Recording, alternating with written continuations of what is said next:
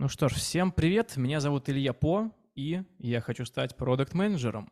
Чтобы вгрузиться в контекст, я рекомендую слушать эпизоды последовательно и параллельно листать ленту на Medium, ссылка будет, естественно, в описании. Сегодня я пройду поведенческое интервью на продукт-менеджера, а поможет мне в этом продукт-менеджер из тех и замечательный человек Индира. Индира, привет! Расскажи, пожалуйста, коротко о себе. Привет, спасибо большое, рада видеть. А, коротко о себе. А, значит, э, я создавала сеть антикафе «Циферблат» а, в течение восьми лет. Э, и это один из моих самых любимых проектов, которыми я занималась. И третьи места для людей, их дел, встреч и так далее. Вот. А, открывалась и открывала заведения по всей России, открывала заведения в Англии, в Словении, в Монголии и, в общем, в разных-разных местах было весело. Так бы я это назвала. Много разных ситуаций было. И, общем, расцениваю это как положительный опыт жизненный и профессиональный. Вот. А потом я немного подустала и решила как-то нырнуть в мир найма, попробовала разные вещи, консультировала заведения, кофейни, работала в Центре адаптации детей беженцев и мигрантов а, с образованием детским, работала а, в загородном отеле «Дача», была управляющим и в ресторане, и в отеле, и в был в деревне, так называемой, который продает дома. Вот. Э, даже поделала некоторое время свой магазин растений. Это был такой маленький домашний проект для души. Вот. И примерно два года назад я подумала, почему бы мне не пойти в EdTech. А, и, в общем, как-то поизучала рынок и решила, что кажется, что я могу быть полезна как продукт-менеджер. А, собственно, так я попала в Яндекс Практикум и а, работаю в направлении менеджмента. И я продукт Э, продукт-менеджер на курсах э, по критическому мышлению, по навыкам аргументации, по навыкам работы коммуникации, в общем, все софт-скиллы, э, которые есть в направлении менеджмента, по большей части а, веду. Вот, примерно так. Супер, спасибо за короткое интро. Ну что ж, можем пройти, пройти перевестись э, к нашему собеседованию, такому импровизационному. Вот, я mm-hmm. готов отбиваться и отвечать на вопросы, которые потенциально супер. могут встретить э, продукт-менеджеры в собеседованиях. Супер, супер. Я предлагаю скорее не отбиваться, а скорее, в общем, как-то взаимно э, информироваться и переопыляться вот, э, давай начнем с первого и, на мой взгляд, самого важного вопроса э, с точки зрения какой-то миссии, идеологии, совпадения. Э, собственно, почему RTech? Почему тех? Почему ты выбираешь тех? Да. У меня есть свои образовательные продукты, которые хочется развивать. И на дистанции примерно в 2-3 года я вижу перспективу запилить свой узконишевой образовательный сервис, который будет э, генерить для меня пассивный доход. Я подчеркну слово узконишевой. То есть это некое увлечение, а, не занимает у меня сейчас много времени, я никуда не тороплюсь э, и могу применить свои знания и навыки во благо других тех компаний в данный момент. Класс, класс, спасибо большое. Чем, по-твоему, занимается EdTech Product и в чем разница с другими продуктами? Чем занимается Product? Запишу этот вопрос. Давай. А, как мне кажется, EdTech Product а, отвечает за разработку образовательного продукта, то есть он а, выстраивает некое понимание, некие смыслы, которые стоит на старте закладывать в продукт, он отвечает вот за это некий vision, то есть вытаскивает из потенциальной аудитории, которая сейчас как-то решает свою проблему, он вытаскивает некое понимание, как она это решает, сколько она сейчас за это платит, почему она за это платит. И вот на основе вот этих данных строит свои гипотезы и э, разрабатывает образовательный продукт. То есть вот, uh-huh. вот так, так, так, такой, такое понимание у меня данной профессии. А отличие от uh-huh. э, менеджера продукта в других специальностях, хороший вопрос. Возможно, здесь меньше какого-то технического стека должно быть, а, как мне кажется. Вот. И больше акцент на такую образовательную часть и на маркетинговую идет. Да, я думаю, что в общих чертах я с тобой согласна. Я бы, наверное, больше э, чуть-чуть добавила, а, что, в общем, а, продукт в оттеке, он со временем, по крайней мере, в идеале изначально, должен в общих чертах понять, что такое вообще создавать образовательный контент. А, то есть, э, грубо говоря, продукт в Zoom или, не знаю, продукт в компании Booking, а, у них, э, в общем, нет такого количества фактуры, когда люди, вот у них, значит, вот их путь карьерный, вот у них такая-то потребность, вот давайте мы, значит, будем все это анализировать и пытаться помочь человеку действительно достигнуть этих образовательных результатов. А, в общем, на мой взгляд, большая разница в том, что продукт в аптеке, он работает с большим количеством фактуры и смыслов, а, и действительно чуть меньшим количеством технических а, вопросов. Вот.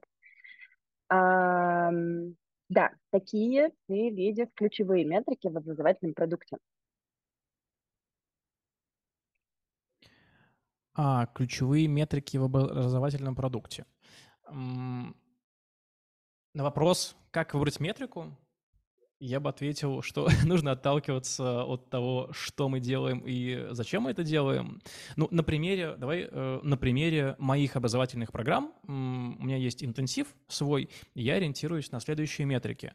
Первое — это конверсии на всей воронке, Второе – это количественное э, качество положительной обратной связи, которое оставляет после интенсива прохождения этих образовательных модулей. И третье – это процент доходимости. Вот, я могу предположить, что еще важно в некоторых образовательных проектах, потому что во многих образовательных проектах есть э, такое некое обещание, мы поможем вам трудоустроиться. То есть здесь метрикой будет еще считаться процент трудоустроенных людей по завершению обучения и там прохождению какого-либо этого трека поддержки от карьерных консультантов. Угу, угу, круто. А расскажи, пожалуйста, в общих чертах, что за интенсив твой? Э, в общих чертах это интенсив по монетизации э, подкастов, по тому, как работать с потенциальными партнерами, с бартерными, либо с теми, кто э, платит деньгами. Вот. Я этот интенсив провожу с 2020 года, у меня было уже 8 потоков, вот. И в основном у меня по, по мотивам этих восьми потоков только положительная обратная связь, либо нейтральная. Не было еще негативных отзывов, кто что-нибудь сказал бы там «верните мне деньги», э, либо что-то плохое. И э, я считаю, что у меня получается этого достигать за счет понимания аудитории, с которой я работаю, то есть я системно провожу каздевы э, своей аудитории, выпуск, именно выпускников э, интенсива, и э, получаю оттуда инсайты. И эти инсайты помогают мне, а, редактировать и делать более таргетированные рекламные обращения, полностью ну, выстраивать классную коммуникацию именно на, проц... на процессе продажи, и, б, редактировать программу интенсива таким образом, чтобы выпускники как раз оставляли положительную обратную связь. Угу. Круто. А почему ты считаешь, что доходимость — это важно, и зачем ты ее трекаешь, как ты работаешь с этой метрикой? А вот здесь такой вот, эм, наверное, тонкий вопрос, потому что она важна далеко не для всех, я считаю. Вот, так, сейчас я запишу. Я запишу это просто, почему важна доходимость. Доходимость, почему трекаю. И как работаю, да? Как работаю. Окей, почему важна? А мне она важна, чтобы я понимал, насколько вообще материал, который я даю, усваиваемый. То есть мне важно давать материал, который будет усвоен и который люди смогут применить на практике. То есть от этого зависит качество интенсива и в дальнейшем готовы ли будут люди рекомендовать этот интенсив э, остальным. Он хорошо продается за счет того, что за счет того, что его продают отзывы. То, что многие, кто приходит на интенсив, говорят, вот я почитал отзывы, почитал отзывы, и они как бы сподвигли меня прийти на этот интенсив. Вот. И мой, мой интерес в том, чтобы боль, больше людей доходило до конца и оставляло эти самые отзывы, потому что вот эти отзывы являются ключом к продаже. А, остальных э, потоков. И если я соберусь масштабироваться, они также мне могут э, помочь и дальше это все продавать. Вот. Угу. Круто, мне нравится твоя ориентированность на бизнес. А, это здорово. Так, хорошо. А, значит, давай представим себе ситуацию, uh когда, значит, у тебя, ты, не знаю, у тебя есть, допустим, 30 гипотез продуктовых, вот. А, ты их заприоритизировал, выбрал какую-то одну самую прикольную, решил, что кажется, я на нее потрачу не слишком много усилий, но при этом будет максимальная, а, а, забыла слова, а, выхлоп. Вот. Значит, как ты видишь себе, а, точнее, как бы ты провел первичную проверку этой гипотезы? Как бы я провел первичную проверку гипотезы? Ага. Первичная проверка гипотезы. Хороший вопрос. Так, то есть получается, у нас э, был бэклог из 30 гипотез, мы его отфильтровали, э, выбрали самую классную и э, как мы будем ее проверять. Я бы попробовал в, внедрить непосредственно эту гипотезу в продукт и обкатал бы на, если есть такая возможность, вот, обкатал бы на какой-то части аудитории и посмотрел бы на обратную связь непосредственно от платящих пользователей, чтобы понять, насколько эта гипотеза хорошо зашла. Вот. А, ну, это может быть не, то, не обязательно платящий, возможно, это какая-то гипотеза для неплатящей аудитории, там, для фритреков, например, э, мы что-то придумали, то посмотрел бы, а какая, как меняется конверсия. Во-первых, как меняется конверсия в лучшую сторону при внедрении этой гипотезы, и как она меняется в худшую сторону, ничего ли у нас не ломается, если мы что-то внедрили, и вдруг у нас там что-то просело. То есть я бы ориентировался на вот эти данные. Угу. Класс, я с этим в целом согласна. Но, наверное, доба- я бы добавила таких примерно полтора-два шага, которые можно сделать, как еще дешевле первично проверить гипотезу. Во-первых, можно сходить к коллегам, например, других продуктов. Вполне вероятно, они это уже пробовали, и это такой самый простой, а, в общем, метод на первых порах что-то узнать. Вот. Во-вторых, э, можно посмотреть, ну, в принципе, на рынке, кто-то это реализовывал или нет, и как этот тот, кто это реализовывал, сейчас себя чувствует. Может быть, он, например, э, реализовал, и явно там, этот, э, не знаю, в таком виде, с таким названием продукт не очень залетел, и они его там поставили либо на холд, как тайный покупатель выяснил это. А, либо, например, ты видишь, что они явно записали все свои вебинары и больше не тратят деньги на сопровождение своих студентов. А, ну, то есть они явно очень сильно экономят и снизили стоимость этого продукта. Тоже как будто бы, вероятно, не залетело. Вот. А еще из того, что можно сделать, это, в принципе, посоветовать, допустим, с коллегами, с другими продуктами, закинуть в них описание гипотезы, там, чем мы от нее хотим. Профильное сообщество, цель. да? Да, э, и типа просто послушать, что люди скажут, потому что люди, которые в этом много варятся, у них тоже как бы нейронка натренированы, и они могут дать какую-то полезную обратную связь, либо подсветить какие-то слабые места, например. Вот. Как еще можно первично. То есть это все такие, а это телодвижения, они ну, маленькие, коротенькие, их можно там буквально за пару часов совершить, но первично сразу отмести то, что явно как-то, скорее всего, не залетит, и не стоит на это тратить ресурсы. Почему? Я рекомендую делать это до того, как ты тоже внедряешь изменения в продукт, потому что внедрение изменений в продукт — это всегда какие-то расходы. Ты подключаешь автора, ты вполне вероятно, ну, скорее всего, по-хорошему, подключаешь методиста, а там уже и редактор э, на, на сцену выходит. И, ну, в общем, это некоторые и время, и ресурсы, ну, соответственно, деньги. Вот, поэтому прикольно первично а, как-то проверять. Вот. Да, я совершенно эм. согласен, и э, на самом деле я бы с этого и начал. Вот сейчас, да, как-то в режиме такого быстрого ответа мне пришло в голову, соответственно, первое, но если бы это было на бою, то да, я совершенно согласен, начал бы именно с этого, с проверки э, этой гипотезы через э, какое-то профильное сообщество и людей, э, кто уже проходил этот путь. Угу. Класс, класс, это супер. Слушай, а, хочется представить себе ситуацию, что у тебя есть команда, допустим, она состоит из пяти человек, и вы перманентно, ты прямо отследил, что последние три месяца вы горите в дедлайнах. Что ты можешь с этим поделать, что бы ты с этим делал? Как бы ты, по какому алгоритму пошел? Окей, а, есть команда, и последние три месяца горим. Какой алгоритм? Какой алгоритм? Окей. А, первый шаг, э, самый такой основной, я бы даже сказал must-have, э, сначала нужно подышать.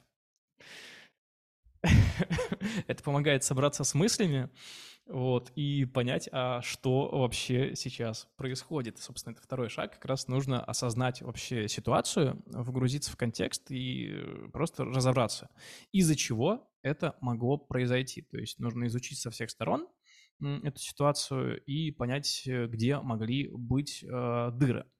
А дальше, следующим шагом, я бы уточнил непосредственно у команды, в чем у нас проблема, по их мнению, на данном этапе, и как мы э, в эту проблему пришли, чтобы понять вот эту некую CGM-ку. То есть, что, что вообще у нас тут, как, как мы в этой точке оказались. А, После этого я бы взял время на подумать, вот, можно сказать, снова подышать, разобраться, то есть посмотреть на то, ш... на мои гипотезы, которые я нагенерил до встречи с командой, потом смотреть на то, что предложила команда, потом вернуться э, с вариантами решения этой задачи и, собственно, начать дискуссию с целью поиска как-то оптимизации этого процесса. Вот, я бы вот так поступил. Я, я согласна. Мне кажется, хороший план действий. Подышать это действительно очень... Если вы прямо сейчас горите и последнее время вы горите, действительно очень полезно остановиться и на секундочку подышать и вспомнить, что мы не, а, не оперируем живого человека. В общем, никто не умрет, если мы не знаю, на, на час в неделю приостановимся и подумаем, а как бы нам оптимизироваться и пересмотреть свои подходы. Я бы добавила один небольшой шаг, это про сбор аналитики, э, сколько, например, в течение месяца мы замеряем, сколько в нас, сколько мы запланировали, и сколько в нас реально вместилось. Такое на ретро можно проводить. Вот. И там по итогам примерно месяца или, может быть, более длительного периода ну, можно скорректировать, собственно, подход к планированию. Вот. И, в общем, такая довольно простая, очевидная штука, а, но действительно очень полезная. Такой, конкретные понятные шаги, которые могут помочь, э, в общем, ожидать от себя чуть меньшего для того, чтобы быть более удовлетворенными всей командой ну, чтобы понимать, в принципе, какой SLA, да? Какой SLA во всей да, этой истории. Да, да, как, какой, типа, какой вас capacity, uh-huh. вот, и там, например, сколько у вас влетает задач, которые вы не планировали, но так вышло, потому что, там, не знаю, сверху или сбоку прилетело, и это действительно важно, вы не можете отложить. Такое тоже зачастую бывает, мне кажется, в работе всех людей. А, слушай, давай представим еще одну ситуацию. Ты мне рассказывай, как бы ты себя повел, поскольку у нас поведенческое интервью. А, собственно, у тебя и твоей команды есть roadmap, есть какие-то понятные прозрачные цели, все распланировано, а, команда заряжена, работает, все стабильно. Чики-пуки. Метрики тоже продукты вполне хорошо себя чувствуют. Тебе приходит лид и говорит, «А, мы пересмотрели стратегию, и мы решили сократить твой продукт примерно вдвое как бы, и ты такой, ну, в общем, но у нас же было все классно, мы как-то там, постепенно развивались, и все было хорошо, но, э, к сожалению, так уже вышло, что, типа, это решение изменить, тебе нужно, в общем, грамотно поступить а, в коммуникации своей командой. А, как бы ты простроил этот а, диалог, а, когда команда на это реагирует довольно-таки негативно? Ну, то есть они прям открытым текстом тебе говорят, ну, не знаю, нам не нравится это решение, мы не согласны, не готовы. А, окей, уточняющий вопрос. Сейчас, подожди. Правильно я понял, что нужно э, сократить количество участников в команде? То есть сокращается... Нет, э, угу. нет слава богу, э, я сейчас говорю, э, речь не про сокращение количества э, членов команды, а скорее там, например, про количество запусков, э, в принципе, стартов, э, потоков. Э, типа, что теперь мы там делаем их пореже. Окей. А, а какие негативные, тогда уточняющий вопрос, какие негативные последствия это может привести? То есть если вводить контекстом. А, ну, команда тебе говорит, ну, это какая-то фигня, мы привыкли работать так, мы уверены, что у нас все классно оптимизировано, и мы хотим работать так, мы не готовы работать иначе. Окей, тогда первый шаг э, волшебный, традиционный, подышать. Опять собраться Согласна. с мыслями, подышать, вот, э, понять, что вообще произошло, пообщаться э, с лидом. Ну, собственно, вы, во-первых, выяснить, э, почему это произошло, то есть какое обоснование, что случилось, можно ли этого избежать, какие есть сценарии развития. То есть сначала детально разобраться с лидом, какие сценарии возможны в нашем в, в, этой, в этой перспективе развития событий. Вот. А, дальше накидать некий пич перед тем, как идти к команде. вот, собраться с ребятами, возможно, в рамках еженедельной планерки по итогам недели, либо по в начале перед планированием недели и уделить э, на это время, чтобы поговорить. То есть рассказать э, причины, следствия, э, что нам рассказать, что это нам может дать, э, что, окей, будет там, например, у нас будет меньше запусков, но мы можем там больше уделить времени на проработку там таких-то, таких-то проектов, улучшить там, не знаю, конверсии, а, улучшить какие-то еще показатели, это прям для нас э, классный шанс. То есть я бы это преподнес с положительного, в положительном ключе, если это действительно в положительном ключе трактуется.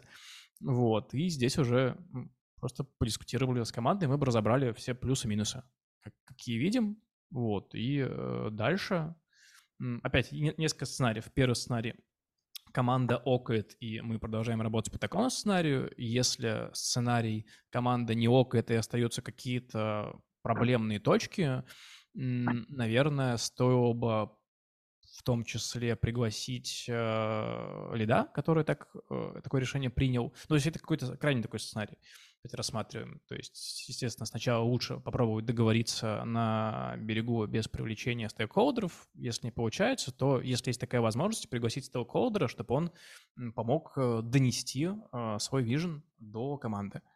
Вот, потому что, думаю, команде это важно, знать, что там наверху происходит, и если этот верх говорит, вот, э, будет спокойней.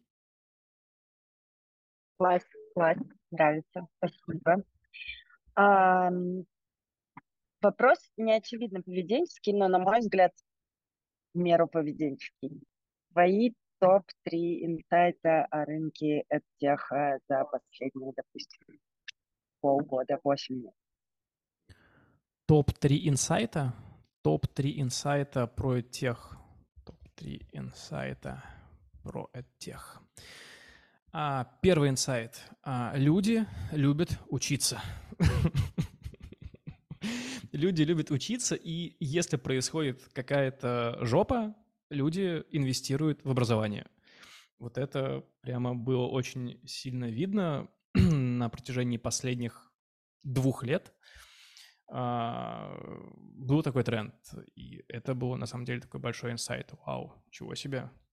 Вон куда инвестировать надо на самом деле, а не в акции, в облигации. Ладно, в акции, облигации тоже нужно инвестировать. Тоже важная штука. Вот, так что первое – это образование инвестиции. Второе – инсайт. Люди готовы проходить длинные программы, то есть много говорят сейчас про то, что вот короткие программы, там супер интенсивы, которые за неделю вы получите много полезных знаний. Окей, это я не говорю, что это плохой формат, это тоже классный формат. Э, мои продукты, например, они интенсивные, они не там рассчитаны на много месяцев. Но я сам, например, за прошлый год, за 21 ой, прошлый, 20, я уже забыл, господи, какие, какой год сейчас? Пардон. вот, кстати, это моя 23. слабость. Я... О, 23 да, моя слабость. Это вот года, я не помню, какой год. И в каком я городе, в какой стране. ну, это ладно, не, самая, ладно. не самая страшная слабость. Окей. Okay. Um, эм, вот, люди, в общем, готовы инвестировать свое время в обучение. Ну, опять прозвучало слово инвестировать, но, в общем, здесь суть в том, что да, они готовы э, учиться на длинных программах, чтобы, например, повысить свою квалификацию, либо сменить профессиональный трек. То есть сейчас есть такой тренд на более, как мне кажется, глубокое, более глубокое э, обучение. Вот, когда ты не просто что-то узнаешь там раз, два, три, четыре, пять и погнали, а когда ты прямо узнаешь, там внедряешь, узнаешь, внедряешь, получаешь обратную связь, узнаешь, внедряешь, получаешь обратную связь, и вот так вот через несколько спринтов проходишь на более длинной дистанции, там несколько месяцев, там полгода. То есть это совершенно ок история. Вот. А, это второй инсайт. И третий э, инсайт, третий инсайт, а, наверное, такой, что бесплатному, э, бесплатно учиться не круто. Ну, то есть платное обучение, а, платное обучение, оно подстегивает а, больше проходить образовательного трека. То есть, если ты покупаешь получаешь бесплатный продукт, ты можешь его открыть, поизучать немножко и бросить. А если ты платишь деньги и тратишь свое время, то больше вероятность, что ты э, пройдешь там, этот образовательный продукт э, до конца, либо какую-то большую его часть. Вот. Вот такие три инсайта. Класс, класс, спасибо. Э, скажи, пожалуйста, где ты брал эти инсайты?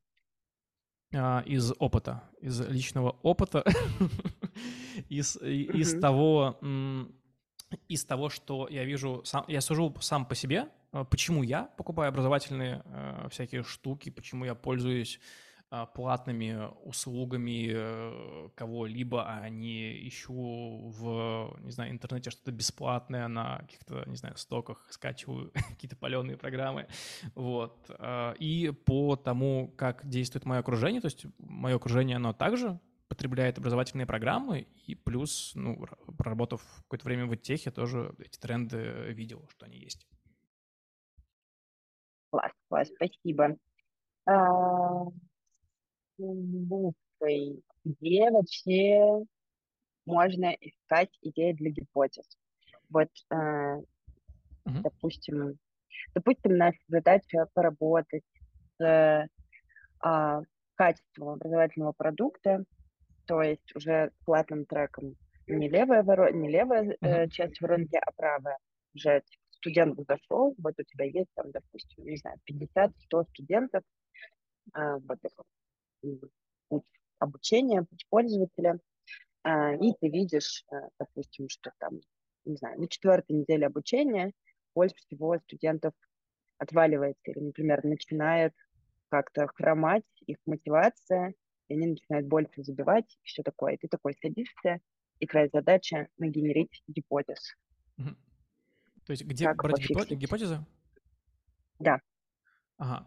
А, первое а, это в дашбордах аналитики, то есть куда бы я посмотрел, а, какая вообще на каком, на каком куске какая доходимость, э, вот, дальше посмотрел бы в причину, а почему, например, здесь у нас это все проваливается, то есть, возможно, здесь достаточно трудные блоки, и люди такие, а, что это такое, боже мой, я никогда это не потяну, наверное, это не мое, и уходят, то есть это такая проблема в образовательном продукте, которую можно пофиксить и, например, сделать его просто немножко полегче, как-то ослабить этот блок, чтобы человек мог пройти дальше, не боясь уже.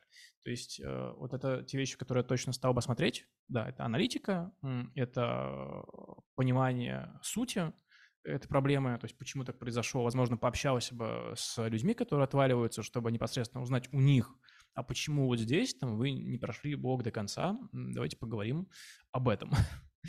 То есть я бы поступил вот так. Класс, класс. То есть КСДВ, да, аналитика и КСДВ. согласна. Угу. Я с этим предельно согласна. Добавлю чуть накидаю в источники, а, откуда можно брать гипотезы, ну, основываясь на моем опыте. Mm-hmm. Если есть преподаватели в практике, называемых наставниками, то полезно разговаривать с ними, потому что это ребята, которые больше всего соприкасаются вживую с студентами, ну, если есть сопровождение, в принципе, на курсе. Вот. И в их голове хранится очень много фактуры, и это то, от чего тоже можно отталкиваться и, в общем, дописывать себе списки, гипотез, то есть такой какой-то брейншторм с командой тоже можно делать. Вот. Еще я бы, наверное, добавила это, собственно, слой сопровождения. Скорее всего, есть э, какие-то анкеты обратной связи, э, продукты обычно они есть, э, каждый какой-то образовательную единицу. Вот. Э, тоже интересно туда посмотреть, попробовать поанализировать. Может быть, в какой-то момент, например, что-то изменилось конкретно на этом кусочке или, допустим, предыдущем это влияло на следующий кусочек образовательного продукта. Вот. И, э, конечно же, если в образовательном продукте есть кураторы, которые э, сопровождают студента в плане административном, помогают ему не отвалиться, как-то стараются его удерживать, мотивировать, поддерживать и так далее. Вот, у этих ребят обычно тоже есть какое-то количество а, идей и мыслей, там, не знаю, слишком загруженный постинг-план а, по орг-вопросу, или, например, слишком много опросников, в принципе, это бесит. А, или, а, ну, в общем, им задают вопросы очень часто, и на это тоже можно ориентироваться. Какие вопросы задают, на, какой, на каком этапе обучения. Вот. Да, наверное, когда я говорил, что закопаться в суть, вот имел все это, но не упомянул, да, стоило сказать. Поняла. Поняла. Вот. Класс. Это был, это был, у нас как раз, как раз заканчивается время. это был последний вопрос. Супер. Индира, спасибо тебе большое. Это было очень классно. Еще раз спасибо тебе большое за вопросы. Друзья, готовьтесь к интервью. Подготовка — это полезный инструмент.